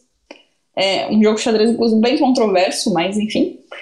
É, porque dizem as pessoas que entendem de xadrez, lógico que eu jamais poderei fazer essa constatação, mas que assim, ele força ali uma jogada que não existiria de verdade, assim, você tem que, tipo, fazer um, um, um longo processo, assim, para aceitar aquela jogada para dar certo o jogo que ele, que ele faz. Mas assim, dá certo, né? Ele é só controverso, assim, ele não é errado. Mas o, no primeiro livro também aparece bastante a matemática. Logo que a Alice cai na toca do coelho e que ela entra na primeira sala, em que ela, aquela em que ela vai chorar e vai ficar naquele negócio de ficar diminuindo, crescendo é, pela primeira vez, ela começa a esquecer que coisas. É, eu acho que, que esse livro ele em outra camada, se a gente tirar a primeira camada da, da jornada da criança, que é bastante importante e que para mim é uma primeira camada muito forte, a gente pode entrar numa outra camada dele como uma grande crise de identidade, né? A Alice, ela não sabe quem ela é. E ela não vai saber quem ela é em vários momentos do livro até ela entender o que, que ela faz com essa informação, de que ela não sabe quem ela é, que quem ela era. E aí tem umas passagens maravilhosas, do tipo, ah, eu já não sei, eu já mudei tantas vezes desde hoje de manhã que eu já não sei mais quem eu sou, sabe? Umas coisas assim, coaches bem de Instagram mesmo, tem vários no livro. Mas é, logo no começo, ela começa a tentar lembrar de coisas, e ela vai lembrar de coisas de escola, porque é bem daquela coisa da criança vitoriana que tem que ficar recitando as coisas né, na escola. E aí ela vai tentar com matemática. E aí que entra a grande questão do nonsense do Lewis Carroll ser todo muito bem arquitetado. Nada é por acaso. Nenhuma palavra, nenhuma, nenhuma figura tá ali só porque, ah, porque é divertido se eu colocar isso aqui, é, porque foge do comum. Não é só fugir do comum, tem que fazer sentido só fugir do comum não, não, é suficiente. Então tem uma passagem logo no começo que ela, quando ela tá tentando lembrar de coisas, que ela começa a tentar lembrar da tabuada. E aí ela fala assim: é, deixa-me ver, 4 vezes 5 é 12, e 4 vezes 6 é 13, e 4 vezes 7 é. Ai, desse jeito eu nunca vou chegar a 20. Parece só uma, uma coisa besta dela dizer, né? Mas é que eu olha nas notas, eles. É, lembrando que essas notas, essas explicações, elas são todas a posteriori. O Lewis Carroll não deixou isso registrado em nenhum lugar. Em nenhum lugar ele explicou Alice. Essas explicações foram as pessoas que tentaram entender. E ele não explicou porque ele não precisava, porque para quem ele estava contando essa história entendia o que ele quis dizer. Então ele não precisava explicar para ninguém. É, mas essa daí tem duas explicações. Uma explicação é uma explicação aritmética muito louca, de uma multiplicação num sistema com base 4 e realmente você nunca vai chegar a 20, porque tipo 4 vezes é, 7 é 14, e aí se você vai multiplicando, você não chega no 20, porque passa do 19 para o 21. É uma explicação muito louca, mas tem uma explicação mais simples ainda, que talvez seja verdadeira, a gente não sabe. É que na Inglaterra a tabuada normalmente vai até o 12. Tipo, você faz, aqui a gente vai até o 10, né? A gente vai, sei lá, 4 vezes 1, 4 vezes, até 4 vezes 10. Na Inglaterra, na Inglaterra vitoriana pelo menos, é, a tabuada é 4 vezes 12, por exemplo. E se ela fizer isso, tipo, 4 vezes 6 é 13, 4 vezes 7 é 14, quando ela chegar em 4 vezes 12 é 19. Então ela não vai chegar em 20. É isso, é só essa explicação. É uma explicação extremamente besta, mas que é muito rápida e que é isso, sim. É, tudo faz sentido. Não é, é, é só uma... E que não entendi nada. Se você falar que 4 vezes. Uh, voltar. 4 vezes 6 é 13. Aí você fala 4 vezes 7 é 14.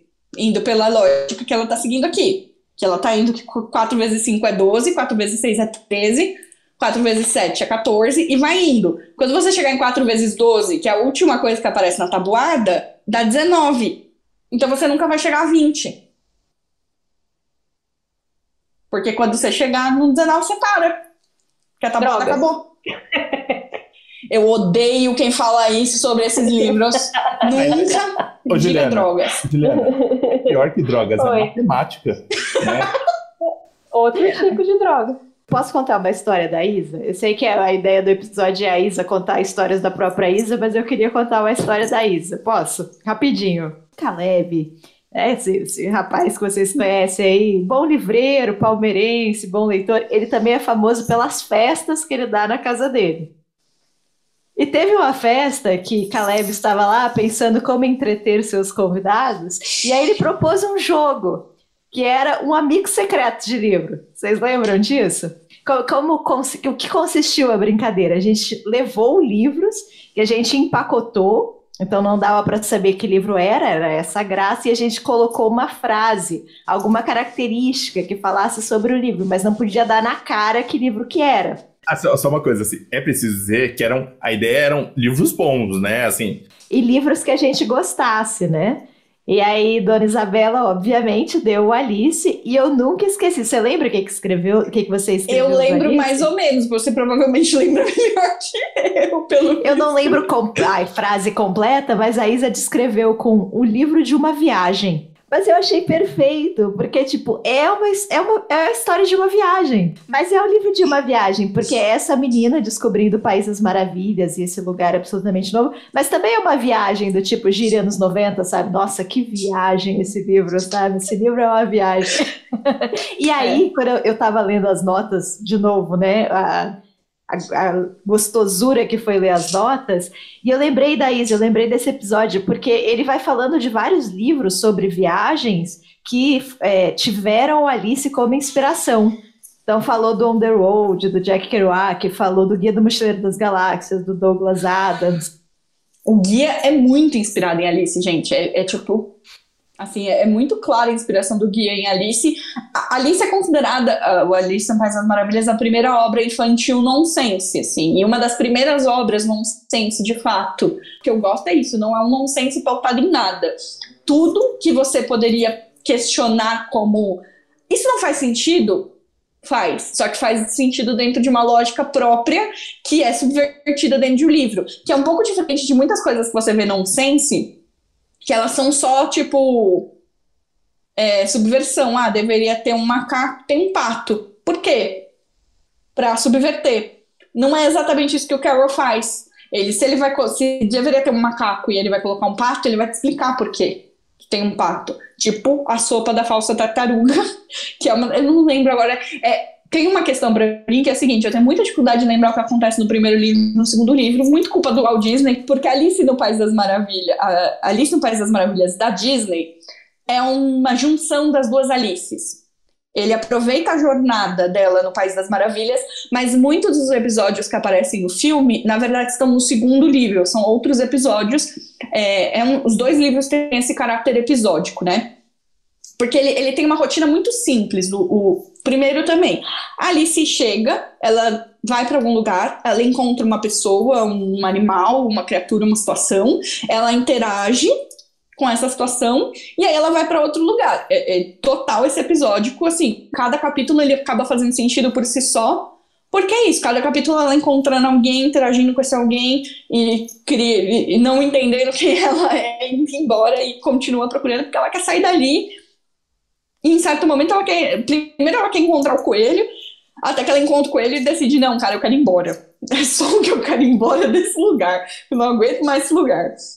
E aí ela começa a procurar esse outro lugar. É o famoso festa estranha com gente esquisita, eu não tô legal, né? Posso só falar da minha versão daqui da Alice, que é, eu li a edição da Kozak, né?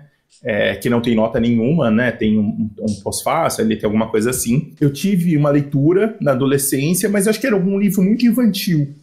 E eu fui muito influenciado, levado pelo filme, né? Assim, o filme é, foi é, a, a, Disney nas nossas vidas, enfim, é muito presente, né? Assim, não tem como falar que não, principalmente pensando nos clássicos, né? E eu confesso que eu, eu fiquei eu fiquei triste, assim, que eu li essa edição e não li a de vocês, assim, porque, assim, eu curti, foi uma viagem legal. Mas, assim, tem uma hora que, assim, você fala assim, cara, isso aqui tá esquisito demais, assim. E ok, pra mim, mas assim, pra mim, ok, foi tá tudo bem. uma leitura legal, assim, eu, eu curti o nonsense, eu dava risada, eu entendi algumas coisas, não entendi as referências no mínimo, mas assim, essa questão da identidade eu acho ótimo, a questão do rei, da rainha maluca, né, do rei meio bananão, assim, eu, eu, eu acho que eu, eu entendi o suficiente, mas assim, em algum momento eu falei assim, pô, isso aqui tá muito esquisito, assim, sabe, tipo, não, não, não, porque essa, essa questão do episódico tem isso, né, eu entendo, é um, é um livro infantil, mas assim, eu, diver, eu me diverti, Saca? Tipo, acho que, acho que pra mim foi legal isso, assim. É sabe? isso, Porque... só precisa ser isso mesmo. É, eu acho que todo o resto é legal que tenha, mas você só precisa se divertir. Se o livro, se você se divertiu, cumpriu o papel. Mas assim, mas assim, só uma coisa, é. assim, eu me diverti, eu achei cansativo. Um pouquinho, assim, apesar da leitura leve, de ser rápido, dinâmico, ele tem todas essas qualidades que eu acho bom, principalmente é, esses personagens meio, cara, Sim, sabe? Tipo, e, e umas Marcantes, coisas. Que, né? é, e essa coisa meio do tipo, não, mas isso é óbvio, sabe? Que todo mundo fala pra Alice e tá falando pra gente, né, como leitora, assim. Então, assim, a única coisa é isso. Só que é, é, faz, fez pra mim, assim, eu tô, eu tô ouvindo vocês falar e falar, putz, eu, vou, eu preciso ler, na verdade, uma outra versão, porque dessa fez diferença. Não é como os outros, porque, assim, é, eu, eu, eu, pra mim, assim, por mais que eu queira as explicações, é, eu curto que ele não precise me explicar todo o livro. Que eu não precise entender todo o livro. Eu acho legal como acompanhamento e como a mais, né? Do tipo, pô, Sim. legal, a, a, leitura melhora, né? Mas é porque eu acho que eu curto essa coisa meio nonsense, meio do tipo, tá todo mundo louco, assim, sabe? Mas eu achei curioso essa, essa diferença, assim, né? É, eu não sou a louca das notas, tipo a Ju. Eu também eu, não sou. E eu sempre acho que, assim, na minha primeira leitura, eu não leio notas. Assim, tem que ser algo muito. Também. Que me deixa muito confusa para eu ir atrás da nota e ler. Assim, eu, eu gosto de ler o livro no fôlego. Mas dessa vez, para mim, como foi uma releitura, aí eu acho que foi interessante, sabe? Porque aí você vai ampliando, você, você cria mais é, contexto, você tem mais informação. Aí eu acho divertido as notas. Mas eu concordo, assim, eu acho que numa primeira leitura é mais legal, só só vai, só se diverte, assim. Eu também acho. É, eu, eu vou falar rapidinho da minha experiência, que eu tava comentando com a Caleb. Eu acho que eu, eu li, tinha lido ele uma vez em inglês. Eu não sei se eu cheguei a ler o, o, o No País do, do Espelho, né? É, mas o, o, na, o, das, o País das Maravilhas eu li com certeza. E eu lembro que eu me diverti muito, assim, achei não, não cheguei a rir porque também não, não, não sou esse tipo de pessoa com livros assim e, e tal. Eu sou, sou mais reservada. É, mas nessa segunda vez eu falei, Caleb, a quarentena é, devolva minhas fantasias, meu sonho de viver a vida, devolva meu monrar, assim. Eu não tava mais aguentando esse monte de gente chata. Assim, tipo, Alice, vai embora daí, pelo amor de Deus, porque não tá legal pra você aí, sabe? Tipo, não tá legal. Cresce, Sim. filha, cresce. Sabe? Eu, tipo, eu acho que. E aí eu acho que as, as notas me fizeram muita falta. Eu li também na edição da Kozak. E eu nem vou me dar o trabalho de ler o segundo sem as notas. Assim, eu vou atrás do livro com as notas. E aí, em outro momento, eu releio e vou reler com as notas. Porque, para mim, Sem as é. notas não vai fazer diferença, tá? É, eu acho que tem duas que coisas. Eu perdi, né? Parece que eu perdi, né? Vocês falando das notas. A sensação que eu tenho é, eu li um livro, mas. Eu podia ter lido outro. É, é. Eu acho que tem duas coisas, assim. Eu, eu concordo plenamente que seja cansativo por incrível. Por. E eu acho que tem muito a ver com a concepção do livro, como o livro foi criado, né? O livro, ele surge. É, é aquela coisa assim do. Ah, não precisa saber a história da. Que a Lu fala que ela não quer saber a história do autor, não quer saber nada sobre as pessoas. Mas eu gosto. É, bom, obviamente, sou obcecada pelo livro, então, obviamente, eu fui atrás. Mas eu gosto muito de como o livro surge, o primeiro. E que, para mim, tem um pouco de relação com ele ser cansativo mesmo. É, ele surge porque o Lewis Carroll tá fazendo uma viagem de barco, ele mais um, um outro professor, um assistente dele, com duas garotas, as irmãs Liddell. É, a Alice Liddell e a irmã dela, cujo nome eu nunca me lembro, coitada dela. É, ele, ele, tem toda uma controvérsia com Carol, de gostar de menininhas. É, ele era um solteirão virgem, assim, ele nunca abusou de nenhuma criança, assim, tipo, isso é muito claro historicamente. Mas ele tinha uma relação passional com essas meninas, assim, muito novas sempre, tem que ser sempre crianças, assim, elas começavam a crescer, até porque quando elas começavam a crescer, fazer 12 anos, elas entravam na Inglaterra vitoriana na idade de casar, e os pais já não deixavam elas ficar sozinhas com o homem, né? Então também tem isso, assim, é, é dos dois lados a relação de que ele só tinha relação com crianças né, realmente pequenas. Mas ele faz essa viagem de barco com as irmãs Liddell, e elas estão extremamente entediadas. É uma viagem de barco, é chato não tá acontecendo nada. E aí ele começa a contar uma história para elas. E essa é a história que ele conta. É, tem muito uma coisa da Alice que, que eu lembro que eu li uma vez, que é a rotina desse negócio dela encontrar pessoas, que é muito assim. Sabe quando uma criança tá contando uma história e ela vira. Então, aí ela foi e, e fez isso, isso, isso. Daí ela é sempre a, a, a, forma que uma criança conta uma história sempre tem esse caráter episódico. É muito difícil a criança contar uma história linear, criança pequena. Ela conta a história como episódios porque é como ela pensa. Os episódios acontecem em, em separado, né?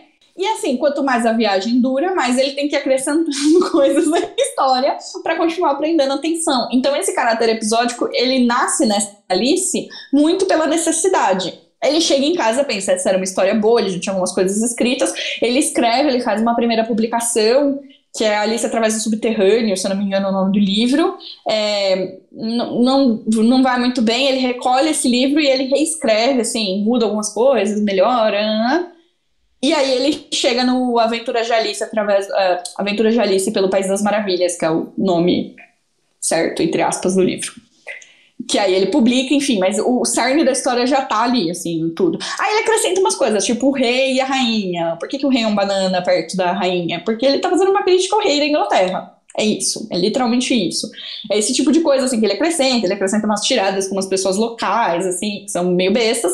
Mas, e ele acrescenta umas brincadeiras dele, assim, ele tinha essa coisa dos enigmas matemáticos, como todo bom matemático, e ele acrescenta essas coisas, mexe, enfim, e cria essa história a minha relação de afetividade com a Alice no País das Maravilhas é muito maior. Mas se você me perguntar qual livro é melhor, Alice através do espelho é muito melhor. Foi uma história realmente pensada, escrita, desenhada. Ela é muito menos cansativa, ela faz muito mais sentido, as coisas. Ele, ele viaja mais ainda nessa necessidade de cada frase ser uma, um jogo de alguma forma com tudo que está acontecendo. Então é um livro melhor para mim, né? É, mas é que a relação afetiva era com o País das Maravilhas, não tinha muito o que fazer. Mas eu concordo, é, pode ser bem cansativo, e, e, principalmente pra gente, né? Porque é muita gente, você vai encontrando, assim. Se você tá contando essa história de uma criança, se ela cansa, você pode parar ela no meio. Tá tudo bem, sabe? Não é uma história que a criança vai perder muito se ela parar no meio da história. Mas pra gente que é mais velho, cansa.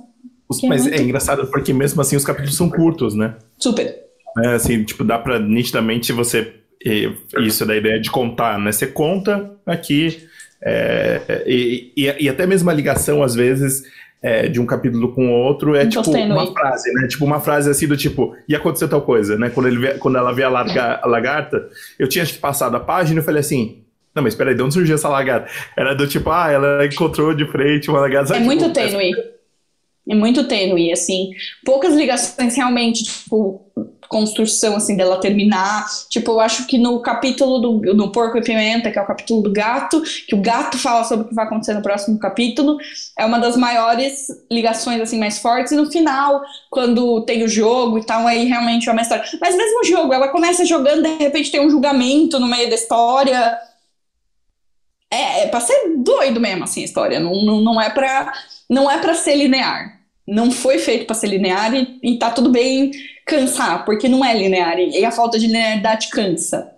Alguns comentários aqui. Primeiro, viagens de barco não são chatas, Isa. Tá? Eu queria, eu achei, achei regressivo, achei um pouco gratuito. Só queria colocar aqui, não são chatos. E o segundo ponto, é, eu não sei, eu não consegui achar o livro chato, de verdade, assim, porque eu amo tanto os diálogos que, sinceramente, para mim, como que aquela lagarta tinha aparecido, onde que estava, o que que estava acontecendo na história, para mim pouco importava, assim. Eu, eu não estava procurando a linearidade ou o sentido da história, eu só estava me divertindo com os diálogos, que são todos maravilhosos, assim. Eu acho eles muito bons, assim, eu tatuaria a maioria deles, eu acho muito incríveis. E essa questão da, da pedofilia do Lewis Carey, eu, eu até acho assim, é, só para complementar, eu acho que já não tem mais muita dúvida sobre ele ter ou não atração. Assim, eu acho que já está bem. Tem registros, tem cartas, tem, tem fotos. ele tinha fotos de meninas nuas, fotos, né? As fotos são bem creepy, né? Assim mesmo da Alice, né? Da família, Sim. assim.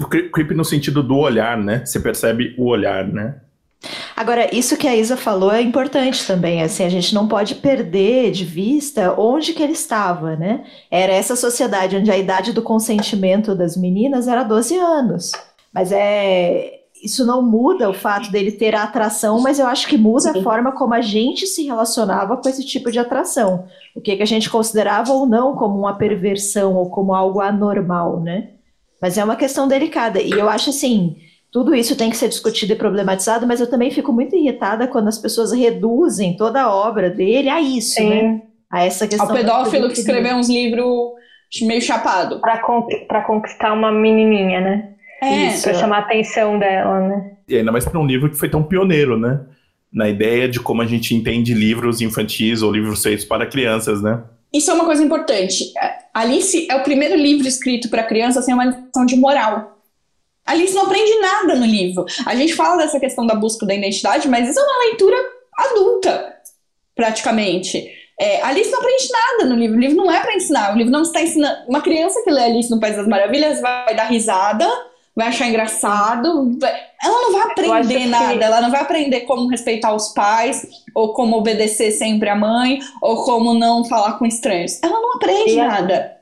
Acho que tem também essa questão de tratar a criança de igual para igual, né?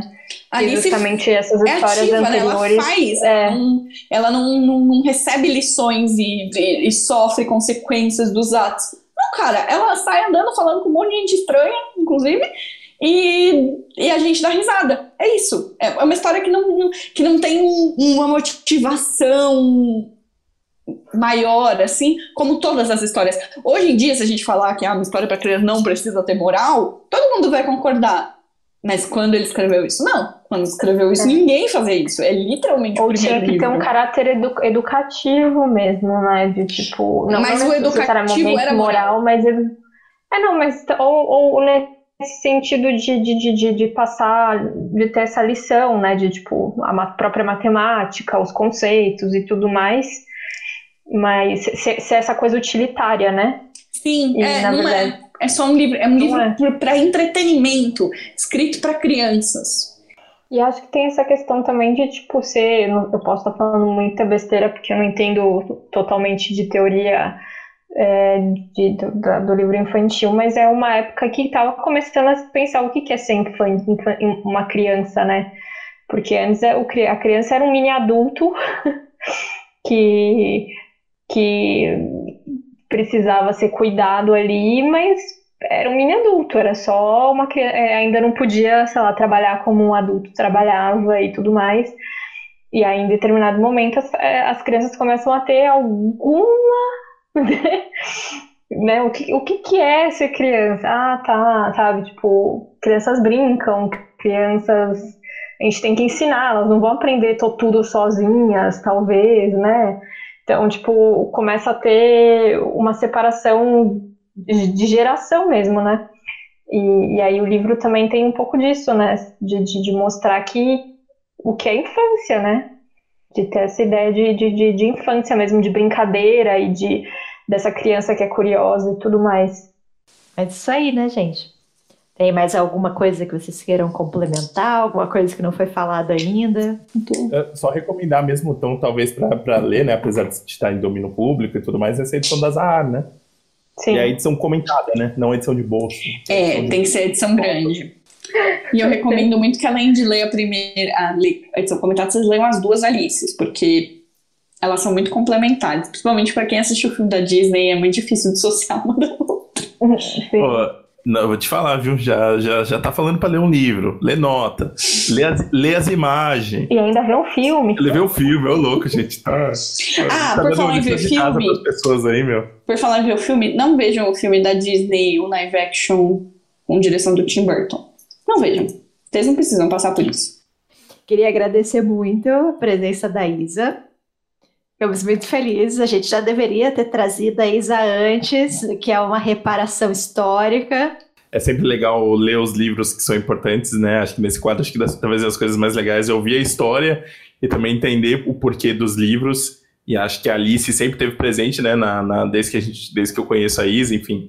É, mas é o tipo de coisa que já estão tão presente que a gente às vezes nem pergunta e não nem fala às vezes tanto, mesmo sendo importante. Então, agradecer mesmo é, a conversa e, e, recomendar o Alice para vocês lerem, enfim, e, e, viajarem junto, assim, que acho que vale a pena. E agora que eu me dei conta que a gente não fez sinopse, mas acho que não precisava, né? Ah, acho, que, acho que esse é o, é o, é o que dá para passar, vai. Exato. Muito obrigada pela sua generosidade, pelas histórias maravilhosas que você trouxe para cá. E aí, no próximo tema que a gente tiver, a gente vai estar chamando você de novo aí. Você já é sócia aqui do, do nosso, do nosso é, humilde podcast. Gente, eu queria agradecer muito. Primeiro, se você escutou tudo isso que foi falado até agora, que a gente falou pra caralho, eu falo muito. É, agradeço muito se você teve paciência e queria agradecer vocês, porque eu amo esse podcast, eu adoro escutar e eu adoro quando vocês me convidam e falar toda essa história, várias coisas que eu contei que eu acho que eu não contei para as pessoas sobre. Então é muito legal poder dividir isso com vocês e com o universo. Tudo isso. Que demais. É, agradecer de novo a Isa e, e se cuidem, que as coisas estão bem difíceis, mas enfim, vamos vivendo uma semana de cada vez aí e obrigado por todo mundo que, que escuta a gente. Até mais, gente. Até tchau, mais. tchau. Tchau, tchau, gente.